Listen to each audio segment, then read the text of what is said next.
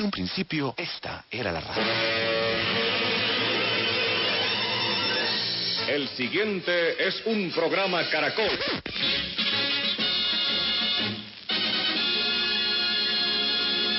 Con ustedes, emisoras Nuevo Mundo. Ahora las voces jóvenes se unen en la búsqueda de la innovación y el futuro. Nuevo Mundo, en Caracol Radio. Buenas noches, bienvenidos a Nuevo Mundo de Caracol Radio. Gracias por estar con nosotros y por permitirnos ingresar a sus hogares a través del dial 810 AM y 100.9 FM en Bogotá, también en las diferentes estaciones radiales de Caracol Radio en todo el territorio nacional.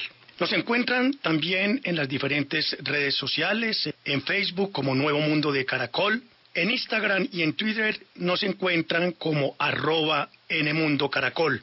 También en nuestro correo nuevomundo arroba caracol punto com punto co. A través de este correo ustedes nos pueden sugerir temas, escríbanos a propósito de esta cuarentena, de este coronavirus que tiene sometido al mundo en la impotencia.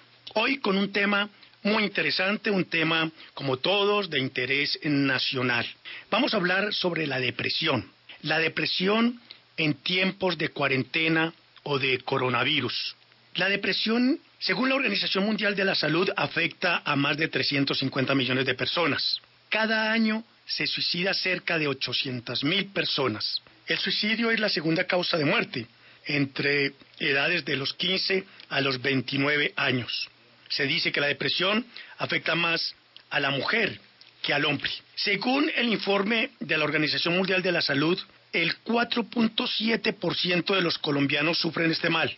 La depresión es un mal que afecta al 4.4% de la población del planeta y ubica, ojo con esto, ubica a Colombia por encima del promedio mundial, lo que genera preocupación entre las autoridades sobre este tema. ¿Y qué decir en estos tiempos de cuarentena y de coronavirus? Pues la depresión es otra pandemia, una pandemia a la cual las autoridades de salud no se han preocupado mucho. No se han preocupado por el sistema de salud nuestro, el colombiano. Son muchas las personas que padeciendo esta enfermedad no tienen acceso a la psiquiatría o a la psicología. Por eso hoy nuestro programa lo vamos a dedicar a la depresión en tiempos de cuarentena. Existe en internet la página depresivos.co. Es una página que sirve como herramienta para aquellas personas que padecen de esta enfermedad, pues puedan interactuar con otras personas. La página contiene videos, contiene artículos científicos, contiene además de ello chat y foro. Esta página fue hecha con el único objetivo de que sirva de medio de comunicación entre las personas que sufren ansiedad y depresión. No es una página de recetas ni mucho menos de recomendaciones. Es una página para que usted ingrese y tenga con quién hablar. Y lo más importante, fuera de que tiene también una recomendación de libros, tiene también la forma en que usted pueda escribir sobre lo que quiera, sobre esos momentos de soledad, de esos momentos de ansiedad o depresión. Tiene la posibilidad de subir videos. Ese link se llama Exprésate. De manera pues de que les hago la invitación desde acá de Nuevo Mundo para que ingresen a esta página depresivos.co. No estamos solos. Y nuestra invitada, una invitada muy especial. Los, invitados. Buonasera a tutti di Radio Caracol. En Nuevo Mundo de Caracol Radio. Y la invitada especial en Nuevo Mundo de Caracol Radio es nada menos que la presidenta de la Asociación Colombiana de Psiquiatría. Estoy hablando de la doctora Astrid Arrieta Molinares. Doctora, muy buenas noches y bienvenida a Nuevo Mundo de Caracol Radio. Eh, buenas noches, eh, gracias por la invitación. Como tú dices, en, en, en esta situación tan grave que está viviendo el mundo. Claro que sí, doctora, y por eso la hemos llamado, porque si bien es cierto, eh, como decíamos anteriormente, la depresión, según la Organización Mundial de la Salud, afecta a más de 350 millones de personas. Y pues Colombia no es ajena porque ocupa también un puesto muy alarmante que es eh, que afecta, según esto usted me corregirá, afecta a 4.7% de los colombianos, un porcentaje muy alarmante según la Organización Mundial de la Salud. Y ahora, pues como estamos todo el planeta eh, eh, en esta cuarentena, pues uno piensa qué estará pasando con las personas que sufren depresión, ya sea diagnosticada o ya sea en silencio, porque son muchos también las personas que sufren este, esta enfermedad y no, no están en, en los listados de los hospitales por la falta de acceso. Entonces, y ahora en cuarentena, yo creo que es indiscutible que las cifras se van a disparar. Entonces, doctora, con base en ello, nos gustaría primero empezar diciendo qué es la depresión. Bueno, de entrada la depresión es una enfermedad eh, de muchas causas, nosotros le llamamos multifactori multi multifactorial o, o, de múltiples etiologías, etiologías para nosotros es causas, eh, dentro de las cuales en las etiologías que se encuentran o las causas están la parte hormonal, la parte de unas sustancias en el cerebro que se llaman neurotransmisores, que se dañan unas vías en el cerebro, así como, pues para poner un ejemplo, la, la vía, la 27 allá en Bogotá, o la 30 en Bogotá, o la 45, eh, tienen unas vías específicas y se pueden cruzar. Y que en algún momento haya un paro, pues, en la nacional, para poner ejemplos anteriores, y eh, lo que va a haber es un trancón de una parte de la vía hacia atrás, donde esté, el donde esté la manifestación, y no hay circulación de por esa carretera de ahí en adelante. Entonces lo que lo que se daña son las vías donde hay unas sustancias neurotransmisores cerebrales que están implicadas en la depresión. Esos neurotransmisores son la dopamina, la serotonina. También hay factores psicosociales. Entonces eh, hay ciertas situaciones que te pueden llevar a, a protegerte o ser un factor de riesgo para padecer de depresión la pobreza, eh, la situación económica o factores externos que puedan influir en tu estado de ánimo, las pérdidas, los duelos, eh, y que pues van a ser vividos, fíjate que ponemos por ejemplo la pandemia, donde no estamos en, en este momento, pero sí está el resto de los países, que es el no poder despedir a sus, a sus familiares, o pérdidas físicas, ¿cierto? Donde es la muerte, o pérdidas parciales, que puede ser una parte del cuerpo, o pérdidas emocionales, que puede ser la pareja, el trabajo, el nivel de, de, vida que llevaba hace que influya eh, en poder explicar qué es la depresión. Entonces hay varias teorías y varias causas que pueden desarrollarse. Y otra que es fuerte, que es la herencia. Si yo tengo todo perfecto en mi vida, tengo un buen trabajo, eh, tengo una buena pareja, tengo una buena situación económica, eh, no tengo problemas, no tengo enfermedades, hay enfermedades crónicas y graves que se relacionan con el padecer o no padecer de depresión. Eh, y aún así tengo la herencia, o sea, tengo eh, unos genes o sea, es multigenético o poligenético, eh, pero está implicado con el, eh, con, el con, con, el cromosoma X, por ejemplo, eh, la posibilidad de padecer depresión es más alta, ¿cierto? Entonces, son muchas causas. ¿Qué es la depresión? La depresión es una enfermedad de muchas causas que se da cuando, y debo diferenciarlo con la tristeza, la tristeza es una emoción, la depresión es una enfermedad. Cuando yo presento esta, este síntoma que es la tristeza, por más tiempo de lo normal, en este caso el límite que nosotros ponemos son dos semanas del inicio, dos semanas en adelante, de tristeza y otro síntoma que nosotros llamamos anedonia. Anedonia es la incapacidad de sentir placer por las cosas que a nosotros nos gustaba. O sea, si a mí me gustaba Astrid Arrieta, le gusta eh, ver películas y leer o la poesía, y, ya, y es lo que más le gusta, y ya eso le, comienza a dejar ni siquiera de animar o gustar, estamos hablando de, de anedonia. Entonces, si yo tengo anedonia o tristeza o tristeza y anedonia, fíjense que puedo tener una de las dos, no necesariamente debo estar triste para estar deprimido, por más de dos semanas o más voy a hablar de depresión, más otros síntomas. Yo voy a tener apatía, insomnio, voy a dormir mucho, voy a dormir, o puedo dormir mucho, puedo dormir poco, lo común es que duerma poco, o voy a comer mucho, voy a comer poco, lo común es que coma poco, lo común es que me sienta mal por las mañanas y mejore por las tardes, eh, que, tengo una cosa que es como la pérdida de energía, una cosa que se llama abulia, que es asin, bulia voluntad, que es la incapacidad de poder iniciar las actividades sencillas como levantarse de la cama o como poder hacer lo que yo hacía antes a pesar de que tenga reconocimientos anteriores porque no los voy a ver. Voy a, a tener eh, fatiga, voy a tener síntomas físicos para algunas personas, voy a estar irritable, puedo estar ansioso, eh, puedo tener dificultades para concentrarme, para memorizar, me voy a sentir cansado todo el tiempo y todo esto influye en mi relación de pareja, de trabajo y de todos los demás. Y más pues en este momento donde eh, tenemos un factor detonante estresor externo que puede provocar eh, el inicio o la exacerbación, o sea, inicio de la, de la sintomatología o la exacerbación si la he tenido yo antes. Doctora Street, hay un factor predominante que quizás pasa como invisible ante las autoridades eh, de salud y es la soledad. La mayoría, y hoy más que nunca, con el avance de la tecnología, el joven, sea hombre o sea mujer, está viviendo entre una especie de oscuridad en el que no hay presencia ni paterna ni materna. Entonces, yo he sido testigo de muchos, de muchas personas que, que han hablado conmigo y que no hay eh, eh, esa interactividad familiar, no hay ese calor, ese lazo familiar con los hijos. Entonces, hay, un, hay un fenómeno que se presenta. Eh, hay unos que tienen tendencia, digamos, sexualmente hablando, diferente a lo llamado normal, entre comillas, que están también en una etapa de depresión impresionante.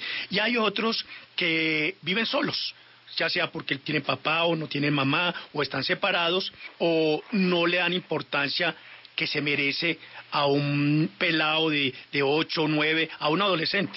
La, la depresión en los adolescentes y en los niños, en los niños hay una diferencia pues de presentación porque va a manifestarse apenas están en la en la consecución de su lo que nosotros llamamos el yo, la estructuración de lo que es la persona, el carácter o la personalidad y entonces se va a manifestar de manera diferente, o sea, con irritabilidad, con pérdidas escolares. Y en los adolescentes hay una cosa más impulsiva, ¿cierto? A veces es, es normal tener en algún momento ideas autodestructivas, el adolescente a veces no mide las consecuencias de, lo, de los actos, lo que hace es actuar antes de pensar, en muchas ocasiones pues eh, lo que lo que intenta de pronto es hacer un reclamo pero eso no implica que no haya eh, depresión en los adolescentes que es la, la en la curva epidemiológica lo que está aumentando. Niños y adolescentes lo que no se presentaba antes Sí, no, lo que estás diciendo, fíjate, una cosa es dejar de proveer eh, emocionalmente a tus hijos, ¿cierto? Y lo que lo compensas es con cosas materiales, compensas pues el tiempo, más no necesariamente estar al lado de ellos implica que le estés dando tiempo de calidad. Entonces es, es como una, una doble paradoja. ¿Qué han perdido los adolescentes y los niños de ahora? Han ganado pues en, redes neuronales porque el, el, el tener en funcionamiento los aparatos hace que se ganen redes, pero han perdido en la parte social y de relación. Y han perdido otra cosa que se da más por, por la forma de crianza de estos padres, y, eh, la llamamos pues esta la generación cristal, donde se le dan todas las herramientas tecnológicas, son muy inteligentes, eh, trabajan en redes, pero no saben afrontar las, las, las situaciones donde tengan que elegir, donde tengan que decidir, situaciones de estrés cotidianas muy sencillas, porque se les ha criado en una urna de cristal. Entonces, hace que el padre les resuelva todas sus situaciones incómodas en la vida y que cuando lo tenga que enfrentar él no sepa cómo hacer situaciones muy sencillas. Entonces pasamos de un extremo de crianza, de regla, de régimen, de imposición a un sistema totalmente pro sobreprotector a unos eh, adolescentes que se perpetúan hasta muy adultos donde no saben enfrentar emocionalmente la vida.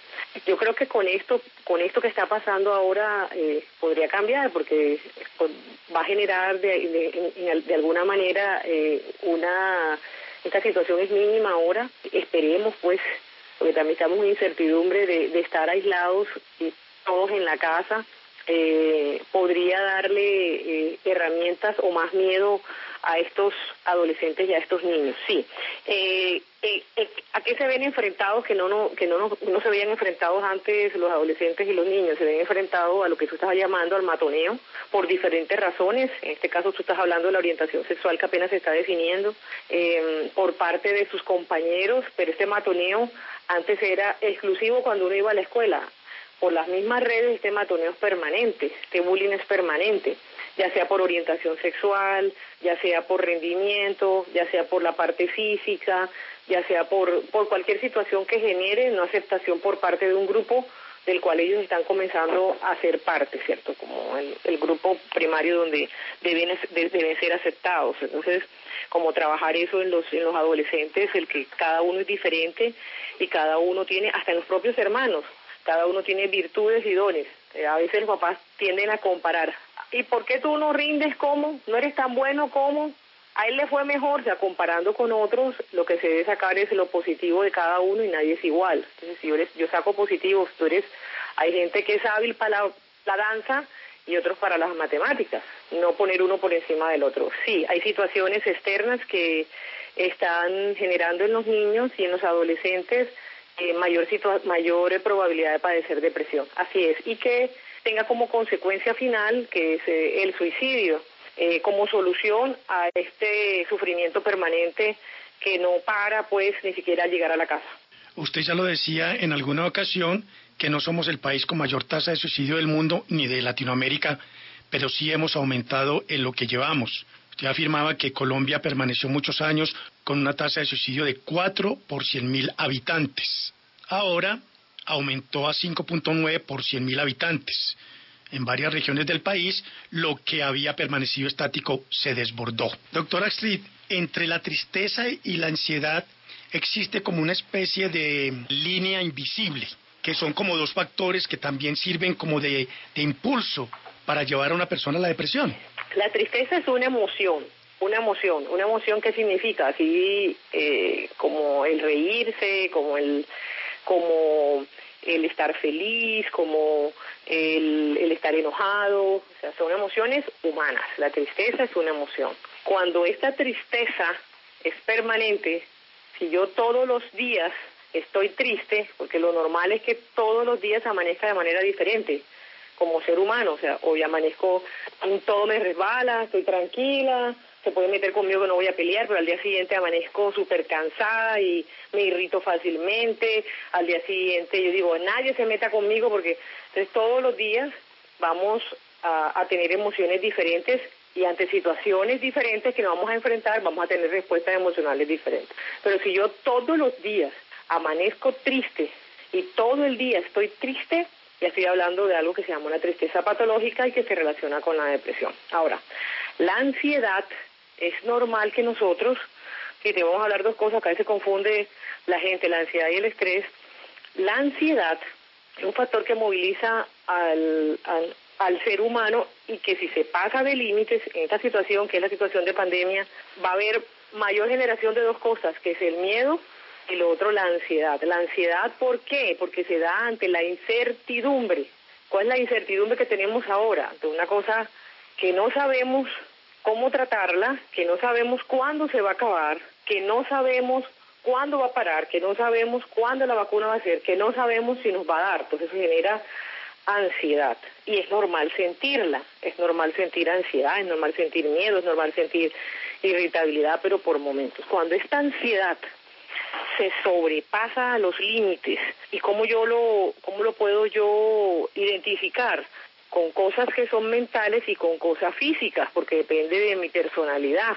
Entonces, si yo soy una persona que hablo mucho, pues yo lo voy a decir, voy a decir, o sea, voy a voy a hablarlo. Yo puedo estar pensando permanentemente que va a haber algún problema, que me voy a que me voy a enfermar, que voy a cuando ya comienzo a sentir síntomas físicos, en la parte física yo puedo tener dificultades para respirar, respirar, sudoración excesiva, temblores, mareos, molestias en el estómago, en el colon, gastrointestinales, me duele, tengo contracturas musculares, eh, palpitaciones, taquicardia, se me duerme el cuerpo, me canso fácil, entonces son dos cosas diferentes que se pueden relacionar. La ansiedad en algunos momentos de la vida se te puede generar, pero cuando se sale de las manos y permanentemente está y me produce síntomas físicos y me produce síntomas emocionales y me produce síntomas cognitivos, cognitivos es igualito, no me puedo concentrar, no puedo pensar claramente, no puedo tomar decisiones,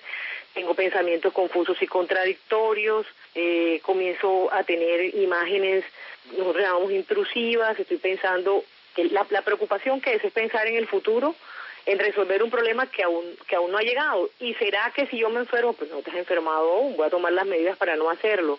¿Y será que, o sea, me he planteado un problema que aún no ha llegado? Entonces la incertidumbre da, da mucho esto, porque como no tengo solución ni tengo claridad, eh, lleva a estas dificultades. Entonces, hay unas cosas que son normales, el miedo, el, estar ansioso por un rato, el, el sentir, el, ponerme irritable, pero otra cosa es que yo permanentemente esté así y no lo pueda controlar e influya en el funcionamiento de mi vida diaria. Doctora Astrid Arrieta Molinares, eh, le ruego no se me retire de la línea. Vamos a invitar a nuestros oyentes a una pequeñísima pausa y ya continuamos con usted eh, de esto, de la depresión en los tiempos de cuarentena. Ya regresamos. Visítenos en Facebook, escribiendo Nuevo Mundo de Caracol Radio. Nuevo Mundo de Caracol Radio. Para que permanezca actualizado sobre nuestros programas. Estamos con la doctora Astrid Arrieta Molinares, psiquiatra, una mujer que es la presidenta de la Asociación Colombiana de Psiquiatría, que tiene claro qué es lo que está pasando en nuestro país exactamente eh, con respecto a la lectura que ella hace de la depresión. Y estábamos hablando sobre la ansiedad. Creo que la ansiedad y la depresión eh, en estos momentos, mmm, diría yo, y, y, me, y, me, atrevería o me aventuraría a, a decirlo, se puede disparar eh, literalmente en estos tiempos de, de, de, cuarentena, porque existe no solo eh, esa ansiedad, sino también la incertidumbre y el miedo. Sí, eh, en este tiempo de, de, cuarentena va a ser, eh, va a aumentarse. Miren, ahí ya hay, un, ya hay unos estudios anteriores en situaciones parecidas. esta generación no, nunca vivió una pandemia históricamente, pero ya hay referencias, fíjense, de, de, de, situaciones más pequeñas, epidémicas en ciertas zonas y cómo podría generar estos cambios en el mundo. Los pacientes en cuarentena, independientemente de su estado de salud, yo puedo estar sana, o sea, nunca en mi vida haber sufrido de nada en el área mental. Eh, reportan malestar emocional, temor, miedo y riesgo por el riesgo percibido. O sea, si yo estoy pensando, constantemente recibimos información de hay tantos muertos, hay tantos contagiados, en España se murieron tantos, el virus se transmite muy fácilmente, se pega muy fácilmente y es, esto eh, agrava pues esta información permanente pues agrava la situación. Y además si tenemos comunicaciones poco claras, si tenemos comunicaciones contradictorias y que pues en la pandemia no teníamos claridad en la medida que ha pasado, o sea, tenemos la enfermedad y en la medida que va pasando el, el, tiempo vamos descubriendo cosas, o sea, estamos descubriendo cómo tratarla en la medida que estamos enfermándonos y eso no ha pasado, no nos había pasado a nosotros, todo lo tenemos resuelto, pues tenemos hipertensión, ya sabemos la fisiopatología de la hipertensión y mandamos tratamiento para la hipertensión, pero acá es algo nuevo que estamos aprendiendo a, a conocer para poder controlarlos. Hay estudios donde en procesos de pacientes aislados o en cuarentena, solamente los que permanecen en casa muestra que todos los aislados que después eh, desarrollaron la, la, después de desarrollar la enfermedad, el 40% requirió intervención psiquiátrica. En los que padecieron la enfermedad, hay una probabilidad casi del 50% de los que padecieron la enfermedad tengan una enfermedad eh, asociada a la, a la parte de psiquiatría. ¿Cuáles son estas dos enfermedades de las que estamos hablando ahora? Ansiedad y depresión. Eh, si yo lo comparo con la población que no ha estado diagnosticada, igual va a presentar, en España se habla de el, la segunda pandemia o el segundo brote. El la segunda pandemia o el segundo brote tiene que ver con la parte mental. Lo que se va a subir ahora son todas estas patologías se van a, a duplicar o a triplicar en, en, en consulta cuando pase la etapa crítica eh, va a llegar otra epidemia, que es la epidemia de los trastornos mentales. En estos días va a haber más consumo de alcohol, va a haber más consumo de azúcares, eh, que azúcares rápidos que se multiplican, las personas sufren de ansiedad por el aislamiento social y físico, y esto influye también en la parte mental. Eh, va a haber, hay un riesgo de enfermar que es transversal, afectan tanto a los contagiados como que superen la enfermedad, toda la angustia que sintieron, la posibilidad de poder morir, porque hay gente que lo va a superar y otra que no, como las familias de personas fallecidas, fallecidos, o sea, los duelos que se van a vivir, así como el personal de salud, el sanitario, el de nosotros, el, los médicos, las enfermeras que van a ver fallecer a sus pacientes, pero no solamente a sus pacientes, sino a sus colegas, o sea, la multiplicación de su labor el triplicar las jornadas de trabajo, el estrés, el estrés permanente eh, por estar enfrentando una situación de la cual eh, los cogió súbitamente y que en Colombia pues se le adiciona eh, toda esta parte de la estructuración laboral que nosotros tenemos como médicos, el tener que estar todo el día con un equipo para enfrentar una situación donde no hay una un contacto con el otro, donde se llega a la casa y no hay, o sea, que de todas las poblaciones vamos a tener posibilidad de donde eh, tener mayores patologías mentales. También va a haber pues igualito, o sea, si yo estoy muy ansiosa, ¿qué hago? Es el abuso, si no tengo acceso a los servicios de salud, si las EPS eh, no dan la libertad de poder consultar de una manera diferente porque no se puede salir, eh, la activación y la, el aumento de las patologías va a ser mucho más porque la gente se va a descompensar por no tener su, su tratamiento adecuado.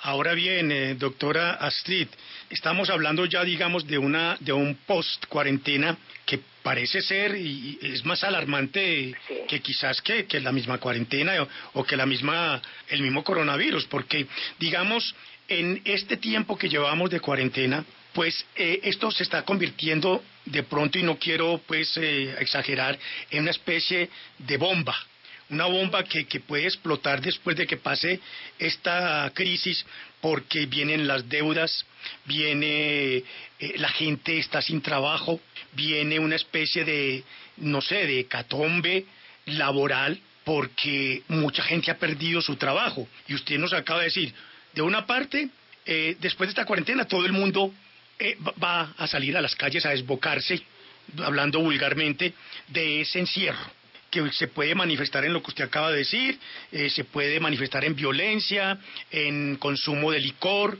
de psicoactivos, etcétera. De otra, las personas, los familiares y de otro, pues la población en general, que por el tiempo que esté encerrado, pues eso también conduce a una especie también de, de ansiedad y de ganas de reventar y de, y de, y de como decir estoy libre y bueno, ¿qué vendrá después de eso? Yo creo que va a ser como peor. De salud, que no se te quede por fuera el personal de salud. Mira que en China ya, ya, ya han realizado estudios donde los profesionales, mil profesionales de la salud, el 54% presentaba síntomas depresivos y el 45% ansiedad y el 35% tensión. O sea, ya eh, en la parte solamente como, como, sintomatología, ansiedad solamente eh, como sintomatología asociada a, haber pasado la, la pandemia. O sea, toda la población, en términos generales, está expuesta a presentar eh, un problema en salud mental. ¿Estamos preparados para ello? ¿El sistema de salud nuestro está preparado? Mira, de entrada, si nosotros en el área de salud mental en un país como este, con todas las características que no tengo por qué, tú lo sabes, y la población lo sabe, donde la pobreza alcanza o ha alcanzado niveles de 70%. Un ejemplo está en la costa o en el Chocó, en, algunas, en, algunos sitios de la costa, donde eh, la situación de violencia ha sido el pan de cada día de nosotros. Respondemos con violencia hasta en, estas situaciones donde el miedo y la incertidumbre se da. Eh, si de entrada, con estas características, nuestro sistema de salud está endeble para todo, Imagínate lo que yo llamo una asignatura olvidada, que es la parte de salud mental. Tenemos unas leyes, que es la ley Esperanza, que supuestamente abarca, en teoría, sea en papel, eh, todo lo que debe ser el sistema de salud, pero que en la práctica se reduce exclusivamente a dar citas asistenciales y que en la medida de lo posible, por ser un negocio, entre menos consultas, si es por capitación, entre menos consultas haga, pues esa empresa o esa EPS se queda con más. Entonces, eh, donde el sistema no está preparado, o sea, si desde antes no está preparado, si el gobierno no toma medidas ahora de, primero, eh, que todos los centros hospitalarios tengan una, un sistema de apoyo psicosocial al personal sanitario y a los familiares, al, personal de salud y a los familiares, para dar, para esta situación, para la despedida, esto se va a triplicar.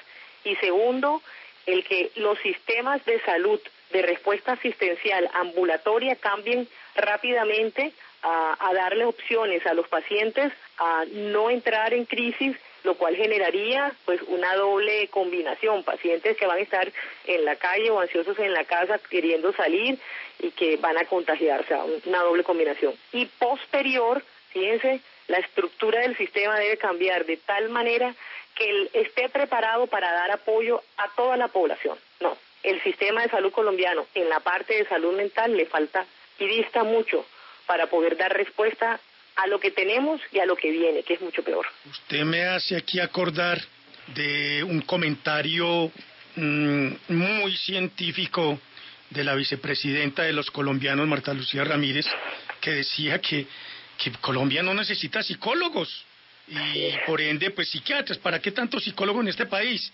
Y estamos en una pandemia donde si algo necesitamos precisamente es de psicólogos y de psiquiatras. ¿Qué contradicción? Así es, o sea, eh, parece que pues, la, vida se encarga, yo digo que la vida es un círculo, la vida se encarga a veces de, de, mostrar lo que no queremos ver. O sea, si nosotros en ese momento, antes de esto, pensábamos que en un país como este, lo que más se necesita realmente es psicólogos y lo que más se necesita es psiquiatras, porque somos una población enferma, violenta, con una respuesta violenta.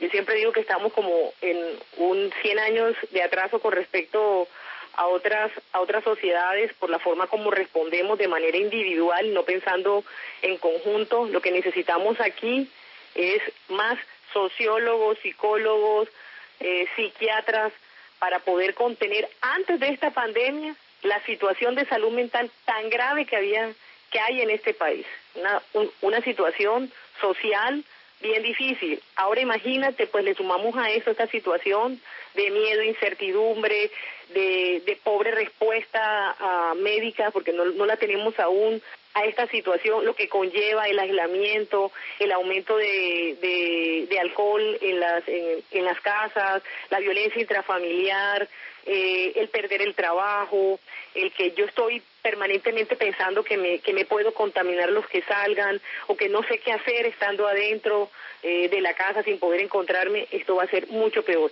Súmale esto entonces a que me enfermé, o súmale esto a que perdí un familiar, o súmale esto a que no puedo ver a mi familiar, súmale esto a que se murió mi familiar y no lo voy a poder despedir, súmale esto a que no va a haber, o sea, es, va a ser una situación grave. Se despertó entonces una especie de histeria colectiva en cuanto a el coronavirus, porque digamos eh, lo que usted acaba de decir, la gente está discriminando a los médicos que están atendiendo esta enfermedad.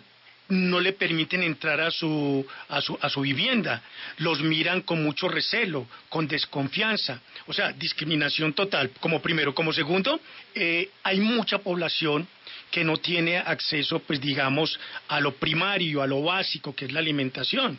Y, veíamos en las imágenes de televisión eh, gente diciendo que prefiero morir de coronavirus a morir de hambre. Y, eso es una locura porque, porque es cierto, eh, la crisis es más de lo que se ve en los medios de comunicación. Además, aprovecho su, su, presencia a través de los micrófonos de Caracol Radio. Quisiera un llamado también, no solo al gobierno, sino también a los medios de comunicación, porque yo ya no veo noticias. O sea, eso a mí me produce miedo me produce ansiedad también, que subió, subieron las cifras, que se aplanó la curva, que no está aplanada, que es una especie como de tortura el hecho de ver ya un noticiero en televisión porque hasta uno se siente que se siente atrapado. Eh, bueno, de, de entrada el, el, el explicarle a la gente, fíjate que esto se ve en países latinoamericanos, México, Ecuador, Colombia, donde la respuesta de nosotros es netamente violenta desconocemos la enfermedad. Para yo explicarle a, la, a las personas que es más probable que la gente se contamine en la calle por no guardar las medidas primarias de distanciamiento, de lavarse las manos y de llevar un tapabocas, con, esas medidas yo evito el contagio. Cada persona contagia entre tres y cuatro personas más, más que el propio personal de salud que constantemente nos estamos limpiando, lavando, cambiando. Es un total desconocimiento. Y lo otro es el pensar que ese que está diagnosticado es el que nos va a transmitir la enfermedad cuando ese está en cuarentena en su casa. El que nos va a transmitir la enfermedad es que puedo ser yo mismo. Por eso la, la consigna, si yo me cuido, cuido al otro. Si aquí fuese que si yo no me cuido, yo soy la implicada, aquí es, es diferente. Aquí si yo no me cuido, el otro va a estar implicado. Entonces el desconocimiento y las respuestas agresivas, especialmente la colombiana, para todas las situaciones. Para todas las situaciones nosotros tenemos eh, una respuesta agresiva y que pues de aquí en adelante en la parte eh, educativa y de crianza debe haber algún cambio para que cambiemos como sociedad. Y eso sin contar con las personas que tienen la enfermedad pero no saben que la tienen. Exacto, por eso digo, el asintomático. Lo peor es lo peor no es el que tiene la enfermedad, el peor es el asintomático, el que está en la calle con síntomas leves o sin síntomas transmitiendo el virus.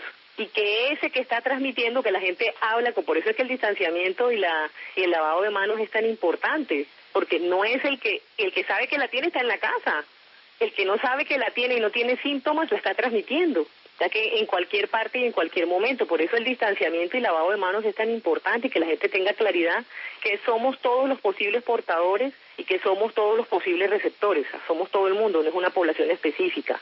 Dos, la parte social que tú estás diciendo, o sea, en una población que de entrada es pobre, eh, va a tener una situación de vida social donde se gana el día a día, donde la situación de trabajo no es eh, la, la mejor, no hay estabilidad, una, un ejemplo somos nosotros los médicos, donde el 70-80% tiene un sistema de contratación que no es con contrato estable, o sea que se gana, si no sale a trabajar, no gana, a eso, hemos llegado, pero estamos salvando vidas, eh, y en la parte social en general de la población colombiana que es pobre.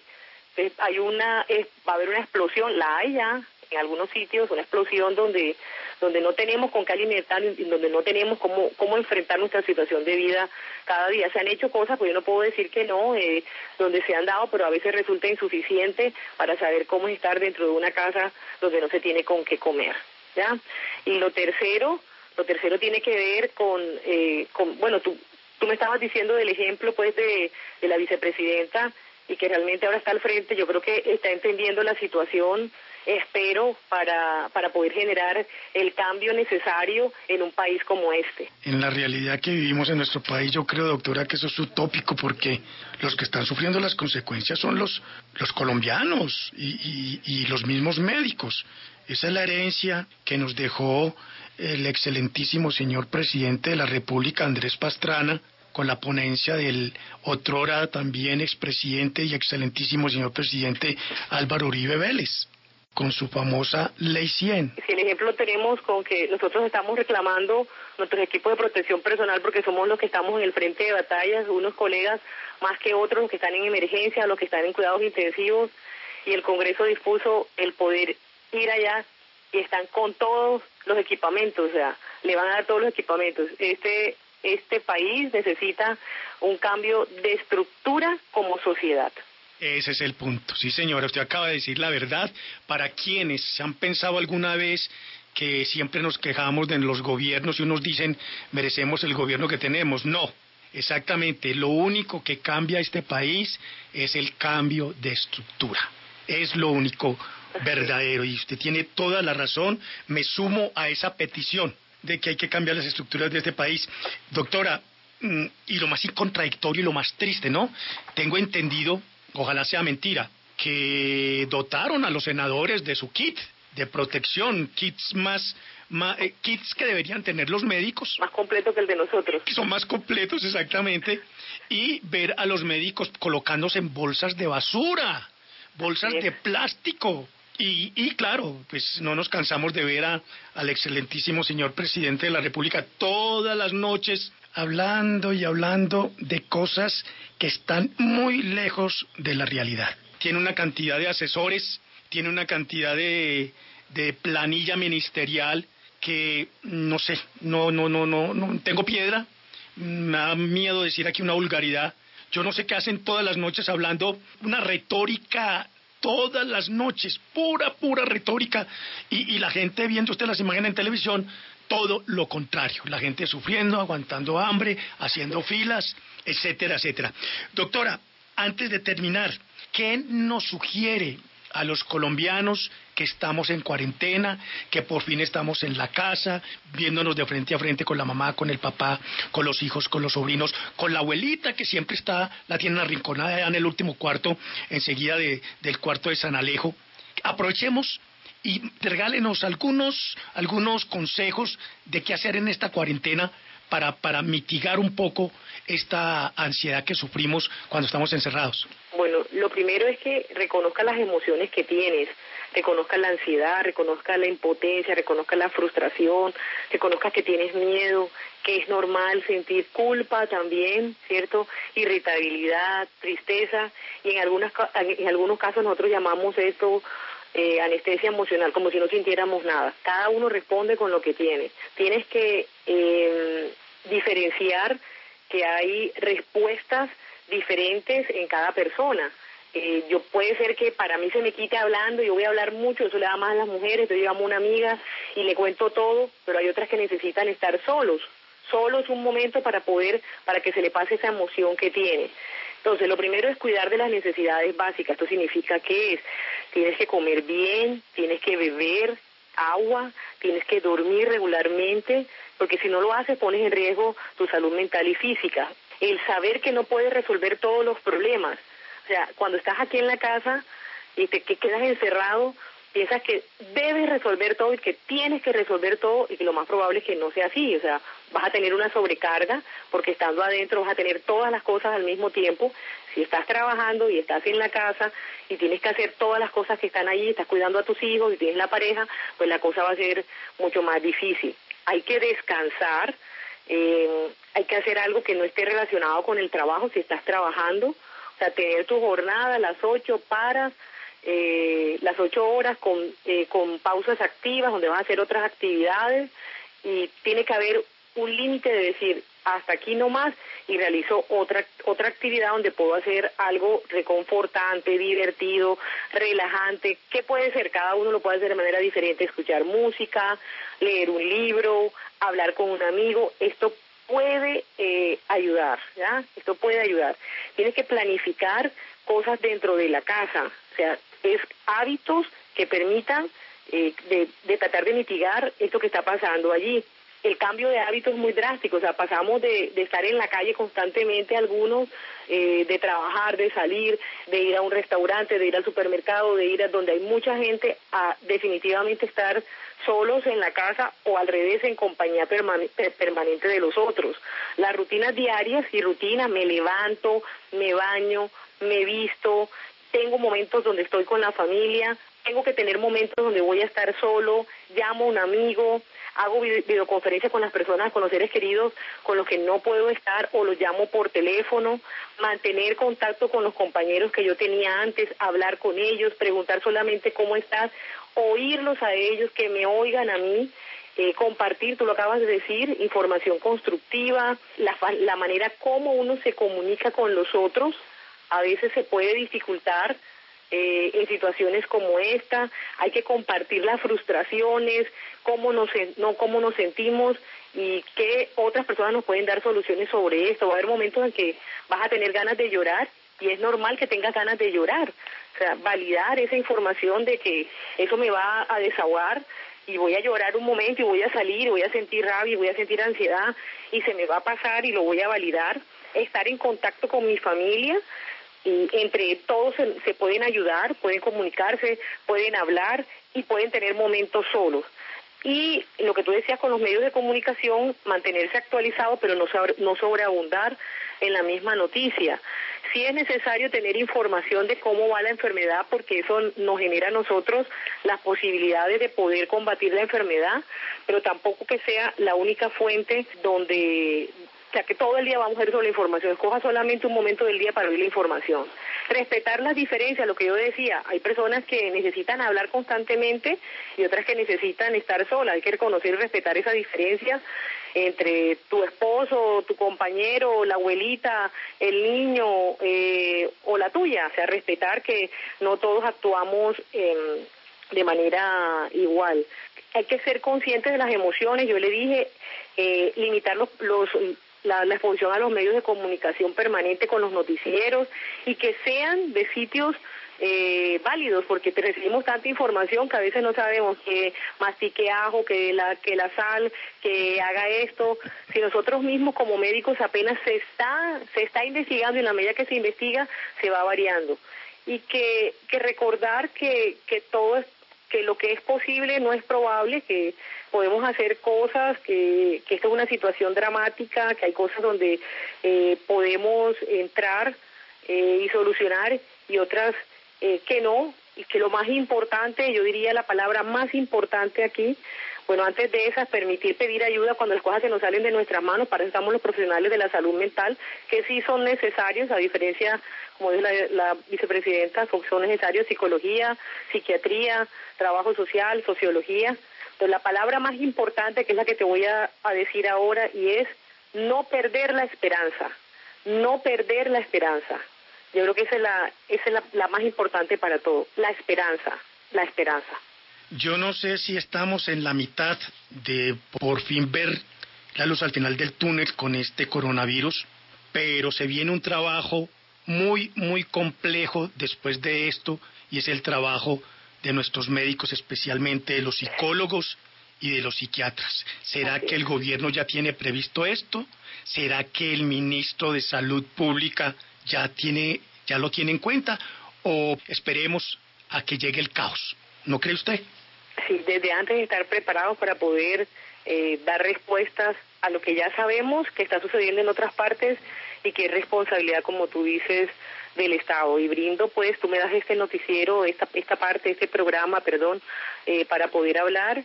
Eh, la, la Asociación de Psiquiatría está abierta a, dar asesoría. Pertenecemos al Consejo Nacional de Salud Mental, pero más que eso necesitamos cambios estructurales en nuestros sistemas de salud para poder llegar no solamente con esta pandemia a, las personas, sino al personal sanitario, sino posteriormente en la respuesta psicosocial, en la respuesta de lo que se viene en la segunda pandemia, que es el de los trastornos mentales y la, y la situación de salud mental de la población. ¿Alguna línea de emergencia, doctora Astrid? Bueno, cada, cada ciudad tiene una línea de, emergencia, hay unas líneas amigas para, para dar apoyo. Pues doctora Astrid, no queda más que agradecerle de todo corazón estos minutos con usted, hablando de la depresión, hablando de, del coronavirus, hablando de los cuidados, hablando de, de las exigencias, de los pedidos que a gritos eh, eh, tienen ustedes como profesionales de la salud para que los tengan también en cuenta? Son las personas que más vamos a necesitar en estos tiempos de pandemia. Muchas gracias, doctora Street. Muchas gracias a, a, usted, Norberto. Muchas gracias. Ahí están entonces las recomendaciones de una profesional de la salud, la doctora Astrid Arrieta Molinares, presidenta de la Asociación Colombiana de Psiquiatría. Necesitamos psicólogos y psiquiatras señora vicepresidenta Marta Lucía Ramírez, vayan pensando qué va a pasar después de que superemos esto, porque Colombia no va a ser el mismo ni el mundo entero. No se les olvide visitar la página en internet depresivos.co. Llegamos al final de este programa. Los invitamos entonces el próximo domingo a las 11 de la noche con otro tema de interés general. No se les olvide escribirnos al correo nuevomundo.caracol.com.co escríbanos allí, eh, denos su concepto con respecto a estos programas, pero sobre todo, denos temas que quieren que abordemos acá a propósito de esta cuarentena, que con mucho gusto pues haremos el esfuerzo y llevaremos a cabo lo que ustedes nos indiquen. Hasta el próximo domingo.